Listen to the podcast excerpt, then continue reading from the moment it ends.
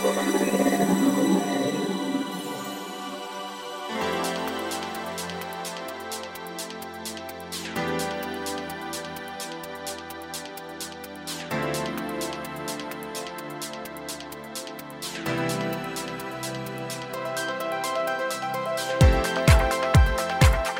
んにちは、ゆきです。菊間が第420回の時間がやってまいりました。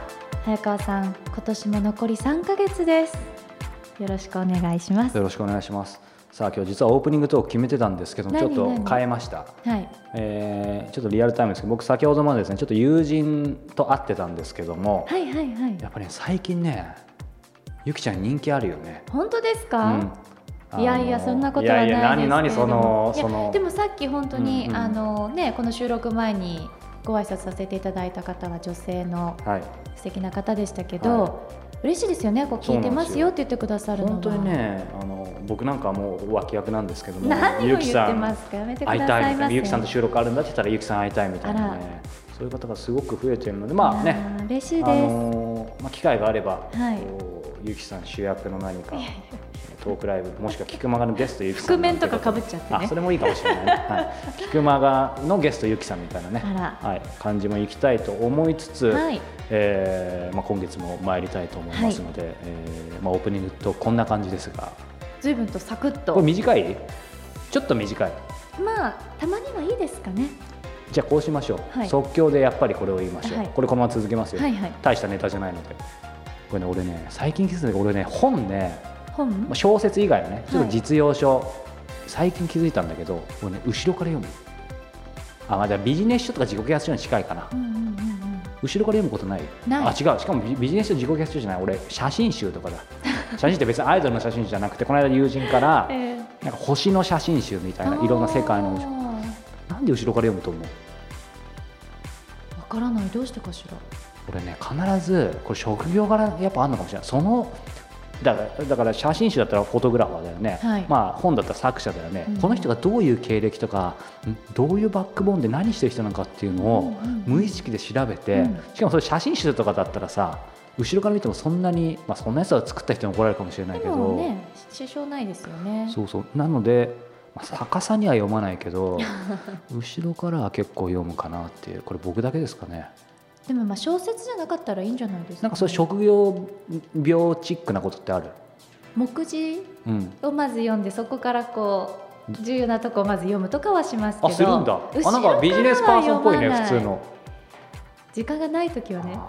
素敵だなそうか。うん。じゃあもうゆきさんは目次を読む。そして私は後ろから読なんかどういう心理状況でそうさせるのかっていうのもしかしたらあるかもしれむ、うんませんよ気づかなかったよ自分でふと気づかれるのなんでって思ったらまあ職業病でしたけどまあでも楽しく読めればね。そうですね、はい。まあ読書の秋ですので、はい。皆さんはどのように本読まれるでしょうか、うまくまとめてありがとうございます。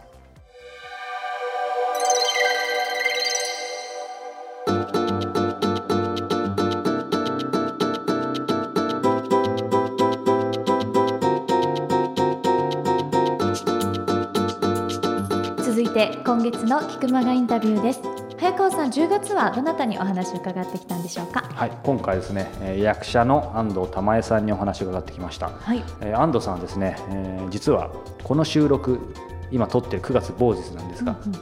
前日ちょうどこの時間にここの場所であなたが座っている私ゆきさんが座ってここに、えー安藤さん座ってもらあってつい24時間前まで。え非常に記憶も鮮明なんですけども、えあの安藤さんはですね、えーまあ、東京都ご出身で面白いのがこれインタビュー中でも言ってるんだけどざっくりとプロフィール的なことを説明すると、はい。外交官に憧れて、えー上智大学に入り、えーそしてするも、えーいろいろあって中退、そして早稲田に、えー入り直し、そこで劇団に出会い劇団の看板女優として活躍その後、えー多数の映画に出演して、えー例えば映画、えー松たか子さんが出てた「夢売る二人」だったり、えー最近だとドラマだとあの NHK の「あまちゃん」だったりとか、まあ、とにかくですねインタビュー中でも言いますが非常に個性的な えーキャラを演じてることが多く皆さんもねあそういえばこの映画あこの人うーん。っていうですねすごく非常に、えーなんて言うんだろうな、まあ、とにかくき聞いてます素晴らしい、えー、女優さんなんですけども、はい。役者さんなんですけども、えーまあ、とにかく、えー、100万一見にしかずじゃないですがまずはインタビューを聞いてみていただければ、えーとても面白いと思います。それでは安藤玉恵さんのインタビュー第1回お楽しみください。こんにちはプロインタビュアーの早川洋平です。菊間が今日は161人目の、えーゲストをお迎えしています、えー役者の安藤玉恵さんをお迎えしています。安藤さんよろしくお願いします。よろしくお願いします。さあ、えー今日はですね、えー某このキクタスの、えー横浜地下第4スタジオでですね、えー収録しているんですが実はこの第4しかないんですけどもはいあ笑っていただいてよかったです、はい。ちょっと困ってますが、はい。はい、今日はですねいろいろお話伺いたいんですけども、えー実はですね、えー先月か先々月ですかね、えー落語家の立川篠春さんに、えーご登場いただいたんですけども、えー篠春さんからご紹介いただいたということでそね。その紹介していただいたってことは明かしていいんですよね。明かしてはい大丈夫です。ダメって言ったら篠原さん結構ショック受けますけどね、はい、あの後で実は篠原さんからも質問が来ていますので、あそうですか。はい、そんなこともちょっとお聞きしていきたいと思うんですけども、はい。えー安藤玉恵さん、はい。えーこれサイトに書いてあったんであのプロフィールいいですよね、はいはい大丈夫です。はい。1976年8月8日生まれ、はい。えー東京都出身、えー早稲田大学第二文学部卒えーそして映画「夢売る二人」えー探偵やバーにいる」えードラマ「あまちゃん」「深夜食堂」「女口説き飯」舞台劇場など、えー多数多方面で活躍されています。ということでですね、えーいろいろ聞いていきたいんですけども、今日お会いするのは初めてなんですけど、ええ。あのまあそりゃそうですよね。あったかなみたいな顔今されてましたけど、えー僕の方はですね、ええ。いろいろ作品を拝見してて。一番個人的に、えー最初の安藤玉恵はですね、ええー僕「探偵はバーにいるの」あ、はい。峰峰子。はい。これなんか安藤さん聞きたかったんですけど、え初安藤玉恵っていうのは逆にどこが多いんですかね、あでもね、人峰によるんだろうけど。子多いです。あ多いですか？とえマリリン、はいはいはい深夜食堂はいはい。のマリリン。と、えー、坂のあとはね、えっ、とね、ぐるりのことっていう映画です。日本映画が好きな方たちは、うんあそこが多かったかな。そうなんですね、はいいやなので僕はですねやっぱりあの峰子の強烈なですねえお尻ですよね。はい、もうキャラでですねただああのーその後にこう安藤さんはあれはあれが強烈だったんだなと思って、まあ、他のもいろいろいくつか拝見もちろんさせていただいてるんですけど基本的にどれも結構強烈そうですね。ですね。えなのであえて言葉をきれいに選ぶとええ。非常にあの個性的なえそうですね。役。えでもう少しこう正直にお話しするええ。と体当たり的な役だったり、まあ、もっと言うとあの僕この読み方すら最近知らなかった、ええ。ババスエ感。えあそうそうそう。バスエキャラって呼んはい、でるんですけど、バスエ感たはい。っぷりのイメージが強いんですけど、えなんか実際お会いしたらどうなんだろうっていうのをすごい楽しみにしてたんですけど、はい。なんか全然違うのかなというふうに、今日言うであろうコメントを妄想してたんですけど、えなんか20%ぐらいそういう感じもちょっと漂ってお 怒られますかね、はい、マネージャーさんから怒られるかもしれないですけど。れない。っていうそうなのでまあなんかイメージと全く違うってこともないなとは思ったうんん、ですけど、そうだと。だってまあねこういうか、はい。からね外見を使ってますからね。い。やなので、今日どんなお話聞けるのかなっていうのをすごくあのそういう意味でも楽しみにしてるんですけども、はい。はい。最初に今日はですね、はい。えーこれ某9月初旬なんですけど今日現在、ええはい。今一番なんでしょう？月並みですけど何の活動にこうお忙しいんですかね？今ですか？はい。まさに今、今はあこの夏はですね、えーっとね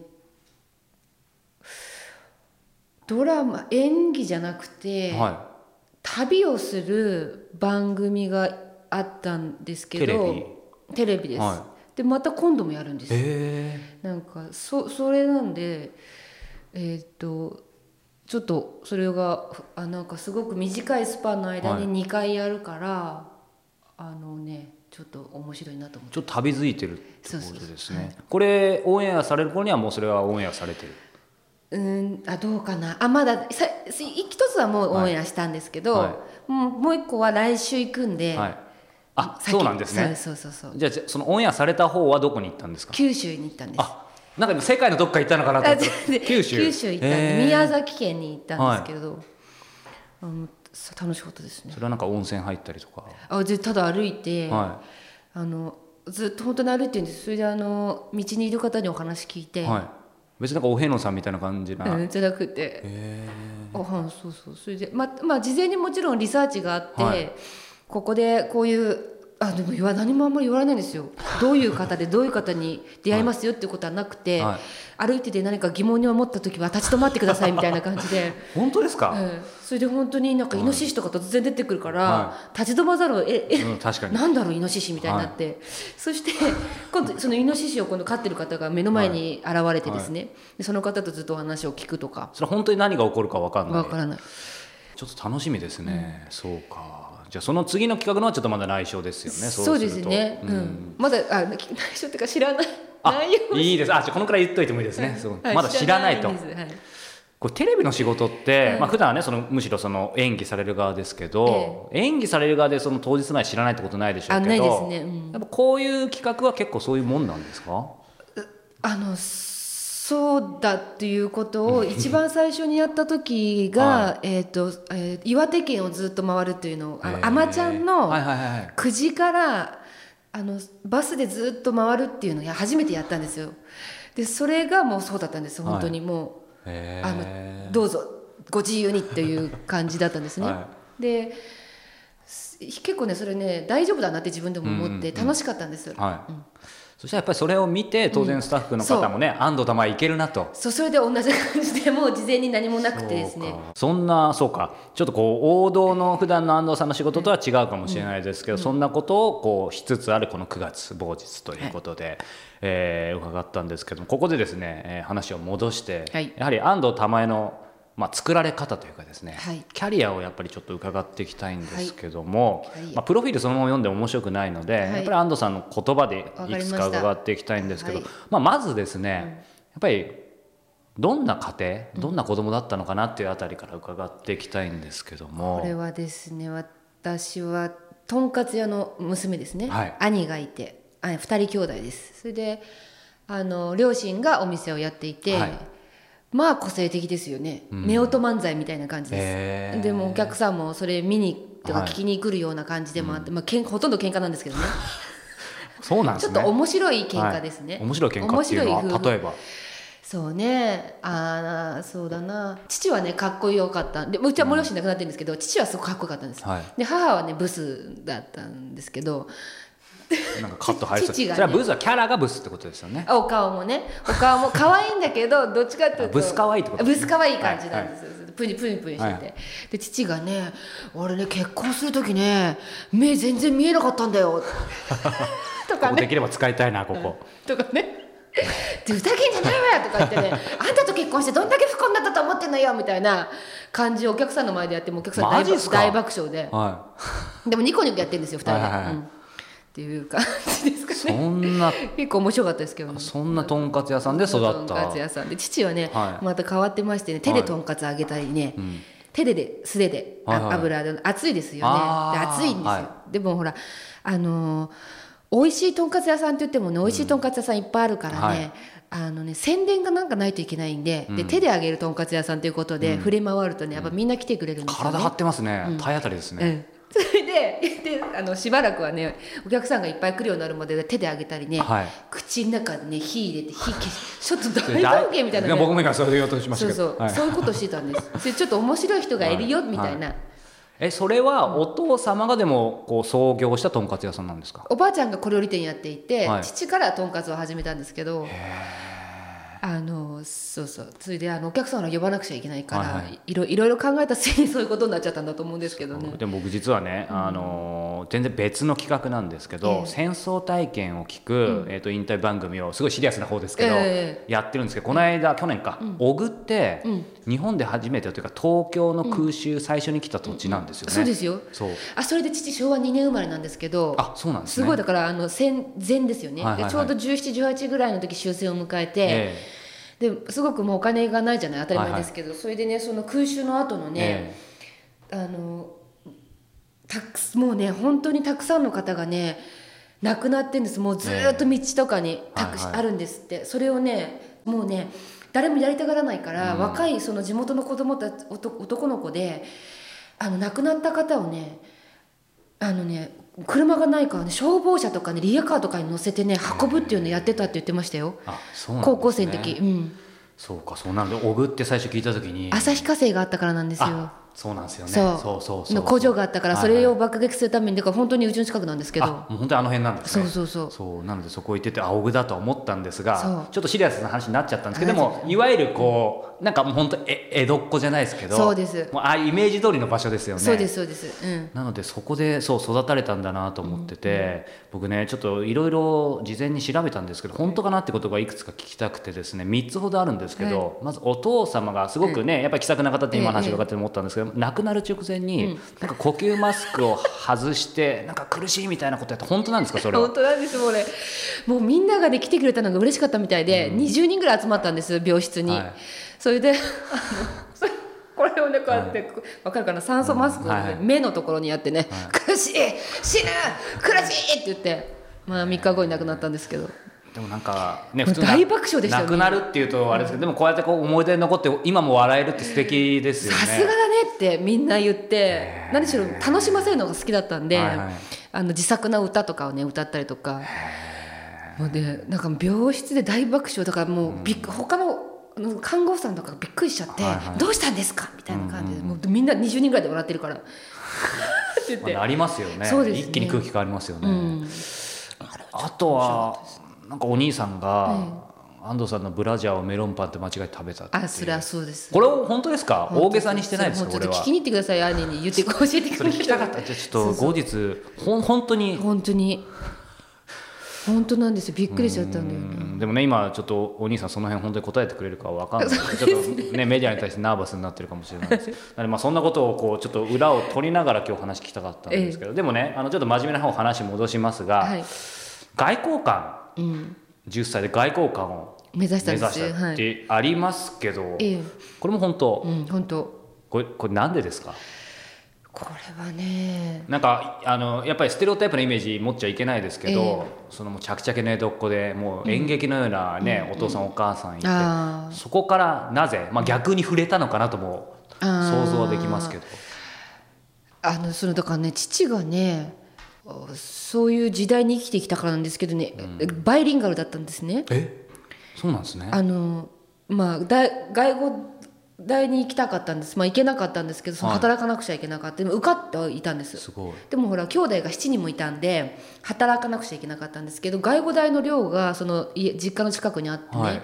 外国人の人がたくさん来てるんです、はい。で自分はもう話したくてしょうがないから、そこに行って連れてきて食べさせるんですよ、うん。ただでご飯をそれで外外国人の人にこれとんかつってこういうもんだよっていうとこ全部英語でやりたいんですよね、そこで出会った人がたくさんいて、で私もそういう方たちと自然に触れ合うようになりますよね。お店に出てたから。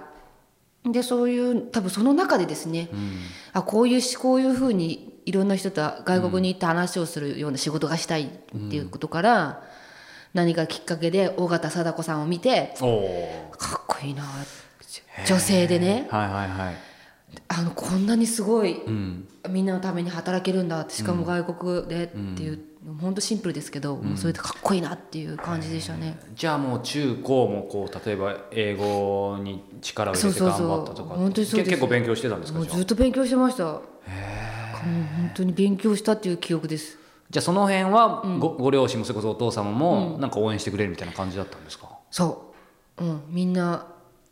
で勉強っていいんですよねあれやればやるほど褒められるんですよね。ああまあ伸びればですそうそうそう。でもお勉強はだじゃあ結構できたんですよね。で英語はねと英語は頑張りましたよね。それで父はねどうせだったらもうね上智大学か外国語大学どっちかに行った方がいいっていう話だったんですよ。はいはいはい。うん。どうそれやりたいんだったら。ええ。うん。えあもう数学がちょっとあんまり苦手だったんで東大ねこちょっとセンター無理かなと思った。りそれに特化していった方がいいんじゃないかということで勧められてて。へえなんか。それでもう一目散に目指したんですよなんかバスエ感たっぷりのキャラちょっとイメージ やっぱ違いますよね。そうです。実際のよね。高学歴一という生か懸命勉強しましたね。えでも、そこでまあ中高終わって、えねあの上智大学のええ。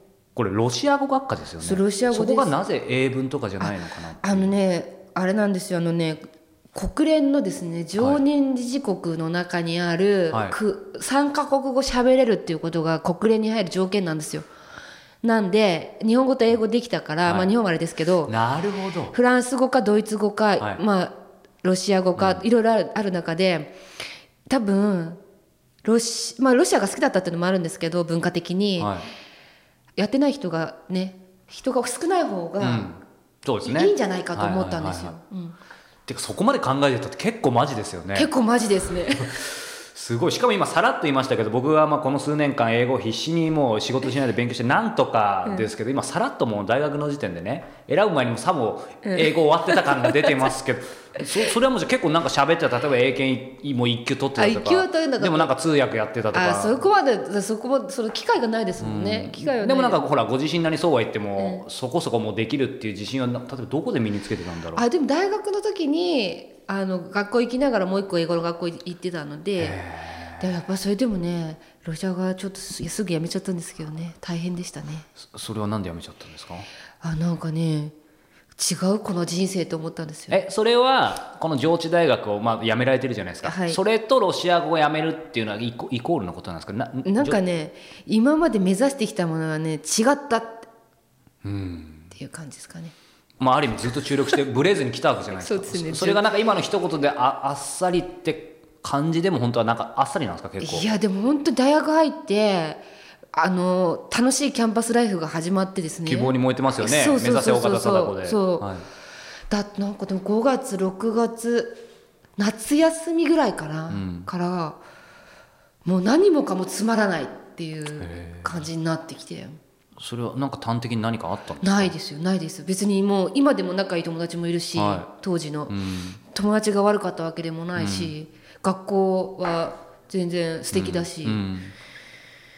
うん。でもなんか違った違うこれじゃないっていうなんかねひらめいたひらめいたとかなんかなんかあったのそれは今もそういうふうにしか説明できない、うん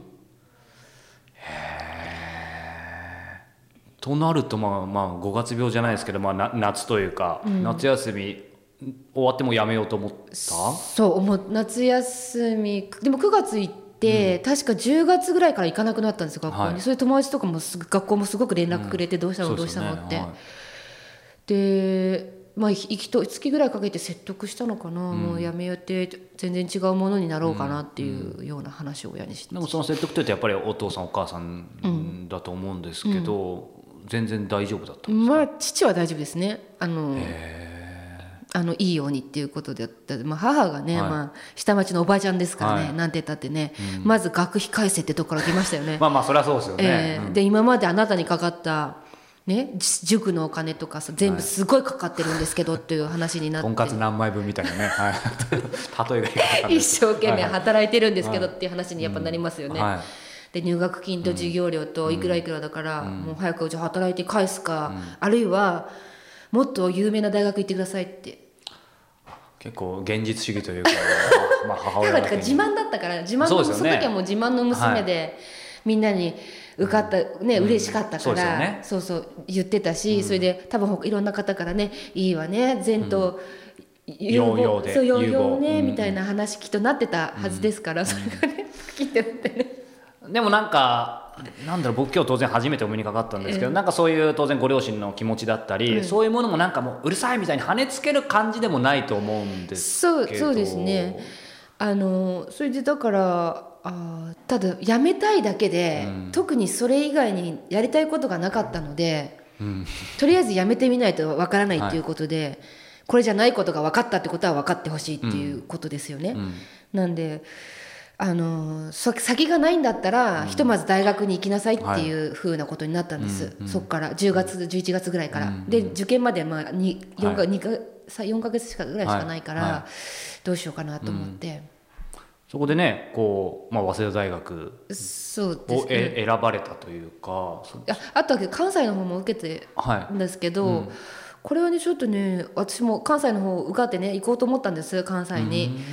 あちょっと離れた方がいいかなと思って親と、あーはいはい。うん、多分そういう時期だったのかも自立したいというか、でも父がね、ほら年でし50の子供ですから私。あそうなんですね。い私びっくりしたんですけどそんなに愛情がね、あると思わなかったんですけど父がね、もうね東京にいてほしいって言うんです。そりゃそうですよ。でびっくりしちゃって、初めてなんかそういうなんか希望を聞いたんです。どうしてほしいみたいな話、あ今まである意味あんまり言わないでね。何でもいいようん。それこそ学校も辞めてもいいし、何でもよかったのに、東京にいてほしいって言うからあそうですかってなって、うん。そうか。そこで、えーまあその早稲田大学第二文学部、はい。僕正直あの学部で何やってるかよ早稲田も多いんでよくわかんないんですけどこれは何なんですか？これね今なくなっちゃったんですけど、はあのよ夜なんです授業は、社会人が多多いんですい、ね、はいはこれがまた面白い方がたくさんいてですね、結果的にすごい行ってよかったんですけど、はあ普通に文学部ですね、うん。ただ表現芸術っていうコースに入ったんいです私。へだからそういうのやりたかったんですかね、うん。なんとなくそう選んでるから。ーそれがやっぱなんとなく。なんとなく。なんか私今度は役者だとかも別になかっなかったですね。あでも美術絵が好きだったので、た、うん。っていうのであの美術だから表現芸術に選んだんですあだから美術史ね。うん美術史はずっと勉強しましたけど。あそうなんですか。そだからそれで選んだんですけどね。やっぱりそこで出会った人でこう変わっていくっていう感じでしたね、うん。大学入ってから、でもなんか何でしょう早稲田って一括りにするのもちょっと乱暴ですけど、早稲田って例えばこの番組出た方でも、あの角田光代さんとか、朝のそれこそ連ドラの演出をした鈴木聡さんとか、結構なんかそういうやっぱ芝居というか、そういう方が多い感じするんです多いですよ。ですよね。うん、あのだから演劇サークルに結局入ったんですけど、調べたら80個ありましたからね、あそんなでちっちゃい劇団にも入れたらもう80個もあってでそこで出て有名になった方もたくさんいるんですよね。そうそうそう。そうですそうです。びっくりだって。でもそれは入ってから80個入ってからそこ卒業してから、うん。後から気気づくじゃないですけど、ええ。入る時はもう別にそんなにそこは意識してないわけですよね、うんうん、意識してなかったですね。そうか。でもね、その入ってから面白い人いっぱいいたって言いますけど、なんだろうな、うんまあ、いろんな出会いがあったと思うんですけど、ええ。やっぱここの出会いが大学で一番インパクトあったってなあげるとしたら何でしょうね。あそれはねそうしたらその、まず演劇サークルに誘ってくれた男の子ああそうですよね。がいるんですよ、は同じクラスで、ゼミとゼミのなんかクラスであのね今日女の子が少なくて練習にならないから来てってい はいはい。言ってくれた子がいるんですよ、その子ですねまずね、そしたらそのそれは同同級生？同級生。だ別に私がお芝居に興味があるとかって言ってもいないのに、まあでもそれはなんか表現のクラスだったんですけどね、はいはい。それで、まあ、みんなに声かけてたんですよ、はいはい。あ多分。あの、女子が本当にほら台本上ね女の子が足りないと成立しないから、うかそうで女の子が足りなすぎるって言って、はい、でそその彼は今も消息は？はね今働いてますね。会社でちゃんと。あそうなんだ、うん。でもその彼が声かけなかったまあたられば言ってもしょうがないですけどでも分かんないですよね。わかんないですね。それで行へってまた衝撃的な人に出会ったんですよ。そこではい。新人担当って言ってねその1年生をにこう発声とか教えてくれる人がいるんです3年生なんですけどかなやるのが。その3年生の新人担当っていうのが今俳優さんなんですけどもう小手伸也さんっていうねはい。もう衝撃的に面白くてですね。何この人みたいな。は面白いんですよなんか、い、うん、もう何やってもそれしまあまあ一言で難しいですけどあえて言うとなんかどどんなところが面白かったんですか？それは単純に見た目が面白かったのか、うん。キャラが濃いのか何なのか？なんていうの？こう、まあ、パフォーマーパフォーマーとして素晴らしいっていうことか、あの何でもできるんですよね。何でもできる。うん、面白い顔もできるし、なんていうんだろうな。ちょっと音声だけですけどすみません表現していただいて。どう？ちょっとマネージャーの方も笑ってますけど。どういうんだろうねあの面白さ全てが濃いあ濃いあそう。全てが過剰顔も過剰演技ももうすごい力力技っていうのも。今ももうそのままやってる感じですか？やってらっしゃる。もう面白い。だからすごく、はあの舞台上にいると目立つ、目立つタイプの、うん。もうそそそれは相当強烈だったんでしょう強ね烈でしたね。強烈でした。何この人みたいな。そこでほら人によってはあ私この世界、まあ、別にプロでやっていくつもりがなかったにしてまあちょっと無理だわっていう人もいるじゃないですか中には、うんうんでも安藤さんはこれ面白いもっとなんかや一緒にやってみたいみたいな思ったんですか？どういう感覚だったんだろ面白い。あと周りにいる人たちが、その方はまあそういう意味でそのパフォーマンスが面白かったんですけど、そうじゃなくて考えてることが本当にう、うん。かなりオタクだったりとうか、んまあとにかく初めて出会うような、濃い。方、人いっぱいだ先輩に。はいいたんですよ。はいはい。で、うんまあ、何日か、はい。そ最初に行った時があんまりに面白かったんで、次もまた行こうってななっていって、まあ、ラウンジみたいなところでこうやって初めましてみたいな話をするとすごくみんな気さくでね、うん。あのいろんなこと話してくれるんですけども、それが面白いんですよね。うんうんうん。でそこがなんかね居心地よくなっちゃったんです。へあ何言ってもいいんだここでみたいな、うんうんうんうんああの面白いねって言ってくれるんですよ。浮かないというか、うんうん。うんそうすると逆に言うと、今まではなんか自分が抑えてたとか本当はそんなに居心居場所なかったんだなみたいに思ったりしたってわけでもない。そうあのそんなに人に嫌われた記憶もないし楽しくやってきたとは思うんですけど、遠慮してたところはあるかもしれないですね。遠慮してた。な遠慮して遠慮、うん、かそれはだからその演劇の人に出会ったからそう思う,、思うのかもしれないですけど、何言ってもなんか、うんうんうん、ああこれも面白い普通に言っちゃっていいんだみたいなのもそうあるだろうし。そうそうそうそうそう、うんそこで、じゃあその大学の演劇サークル？そうですね。演劇クラブってクラブいうんですけど、うん。入って、もうなんか本当に大学生時代もそれにだけに没頭してたとかなんですか？どういう感じだったんう。本当にそればっかりやってましたね。でもあのすこれほん親に親がもう本当に毎日毎日ね卒業してくださいってやっぱり言ってくるから、それはあの さすがに2回目なんで、卒業しなければまずいっていうのはちょっと思ってまして、うんうんそれだけは頑張ってうん。うんあのやりましたけど何を勉強したのか。あんまり。まあまあまあまあでもそういうところありますよね皆さん大学生。だからまあ本当にあの日本にあるうん。古典から含めてうん大体の劇作家の戯曲は読んだ、読みましたね、あといやあと有名な外国のものも読みました、だからその演劇に関しては、うん。まあ、いろんな戯曲に出会ったのはそう暇な演劇お芝居してない時はやっぱり戯曲読んで,、読んでたし。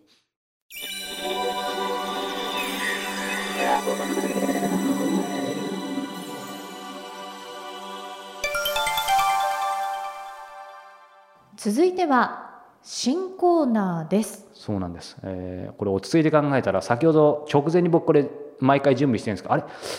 ブランデーコスモポリタンない。コスモポリタン終わっちゃった。これどうしようかなと。菊間がのね、うん。第1週目はいつもそのお話だったさりげなく何もせずにフェードアウトししようかなと 一瞬悪い心がよぎったんですがそれはクリエイター心が許さないのでですね、はい。今回土壇場でこれ決めました、はい。えー今回のコーナーはですねライフアップデートクエスチョンライフアップデートクエスチョン私ですね、はい。えーまあ、今後徐々に出そうと思ってるコンセプトでもあるんですが、ええ。まあ、これ言って少しずつ現実にしていきますがライフアップデートすでに私の、えーなぜ私って言ってるのか分かんないですが 俺の、まあ、僕の、えーサイトでもちょっと書いてる。ライフアップデートっていう概念がすごく今自分で大事にしていて人生を更新するのは人と世界との出会いだと思っていてそれをこうライフアップデートって概念づけてるんだけどまあ、いろいろ難しいことは置いといてですねこのコーナーはですね、えー毎月1回この第1週1テーマ1クエスチョン、えー皆さんの人生を更新するような、えー質問を僕が選んで、えーそれに対してこのコーナーでは僕だったりゆきちゃんがまあ掛け合いをしながら、えーいろんな考え経験をシェアする中で、えー結果的に、まあ、この5分か10分かかりませんが、えーそこで考えたもの聞いたことを、まあ、皆さんの人生にちょこっとでもアップデートしてもらえればいいなと。そんなコーナーです。なるほど。これ皆さんちょっと聞いてみないとゆきちゃんも全く分かってませんのでね。これやってみないと分かんないのでですね。ちょっとドキドキします、はい、ということで始めたいと思います、はい。なんか落語落語みたいになってきました、ね。はい、今回のお題というかテーマいきます。はい。あなたが大切にしている習慣は何ですか？これが今回のライフアップデートクエスチョンです。うーん。今現在ってことですか？でもいいですよ。最近し始めたことでもいいしずっとしてることでもいいですが。そうか。これ何黙り込んじゃいけないですよね。いいですよ。これ多少は多少はカットします。でも皆さんこのちょっと黙ってるぐらいがいいんです。これ本当にゆきちゃんも今日今この場でコーナーをよく分からずに入ってますからこの方がいいと思います。皆さんも考えてくださいね。大切にしている習慣は何でしょうか？大切にしているね。これはでも結構ずーっと大人になってから大切にしている習慣はあります。おおすごい。ちゃんと測ったかのように。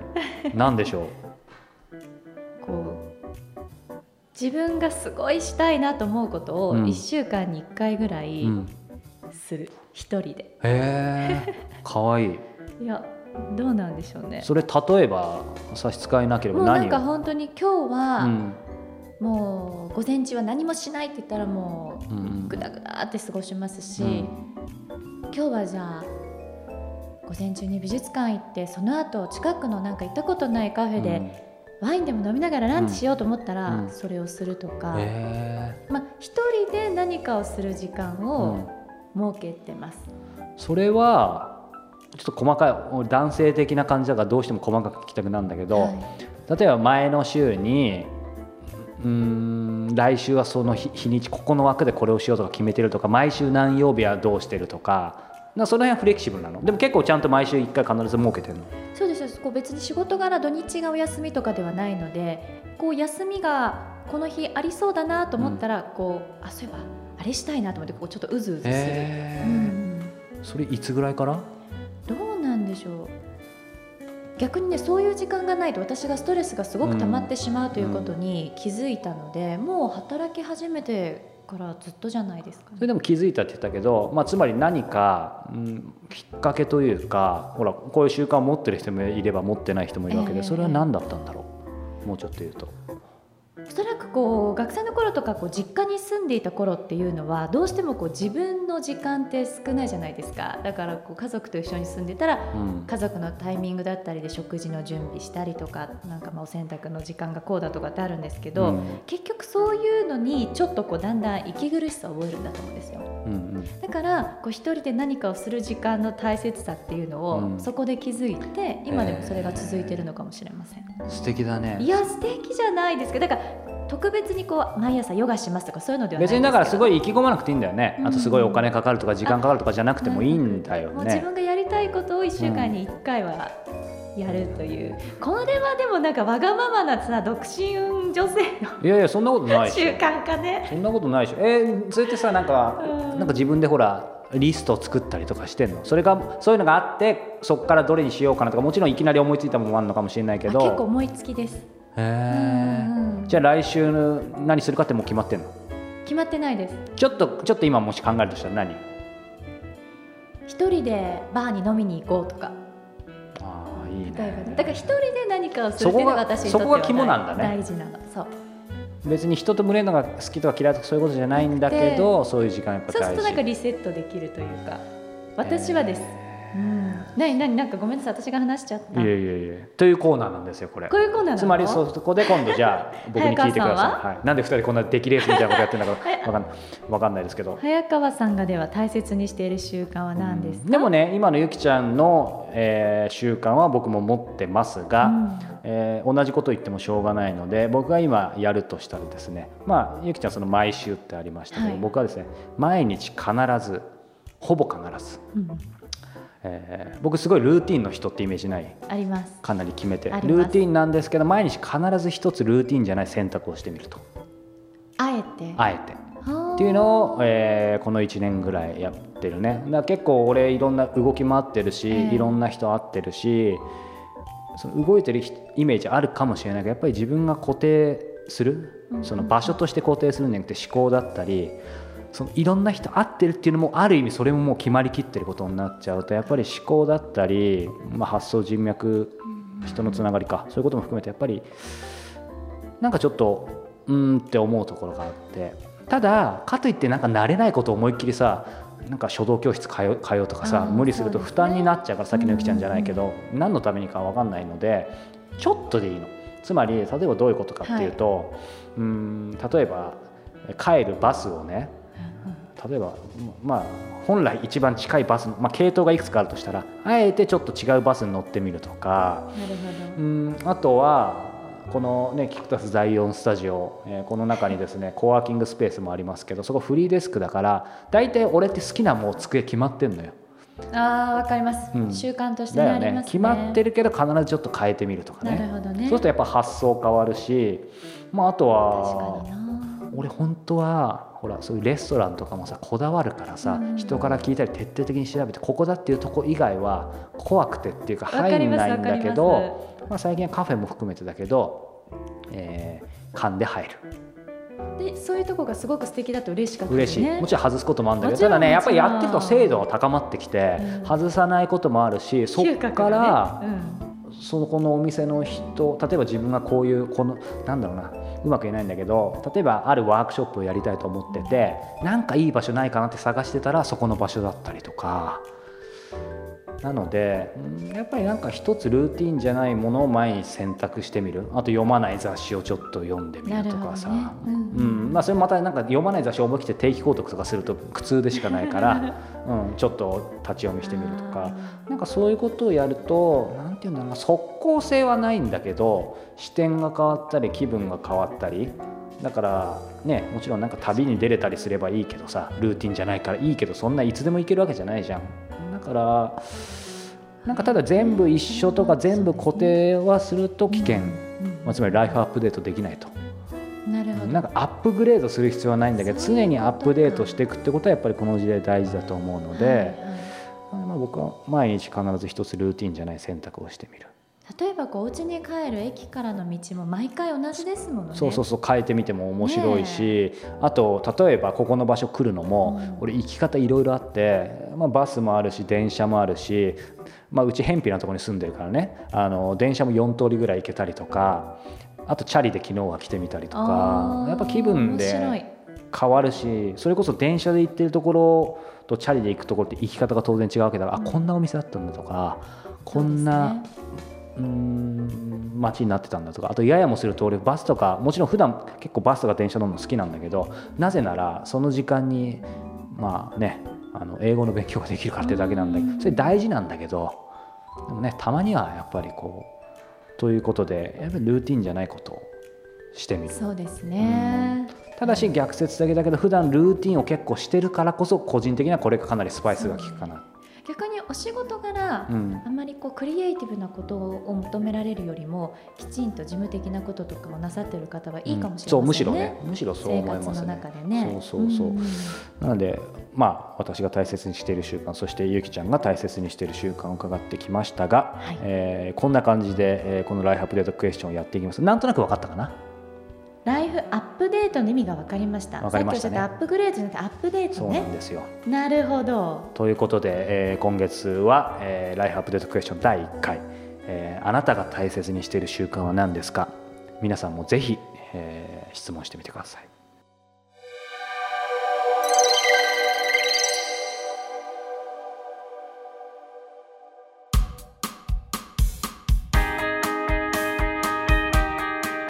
れではエンディングのお時間です。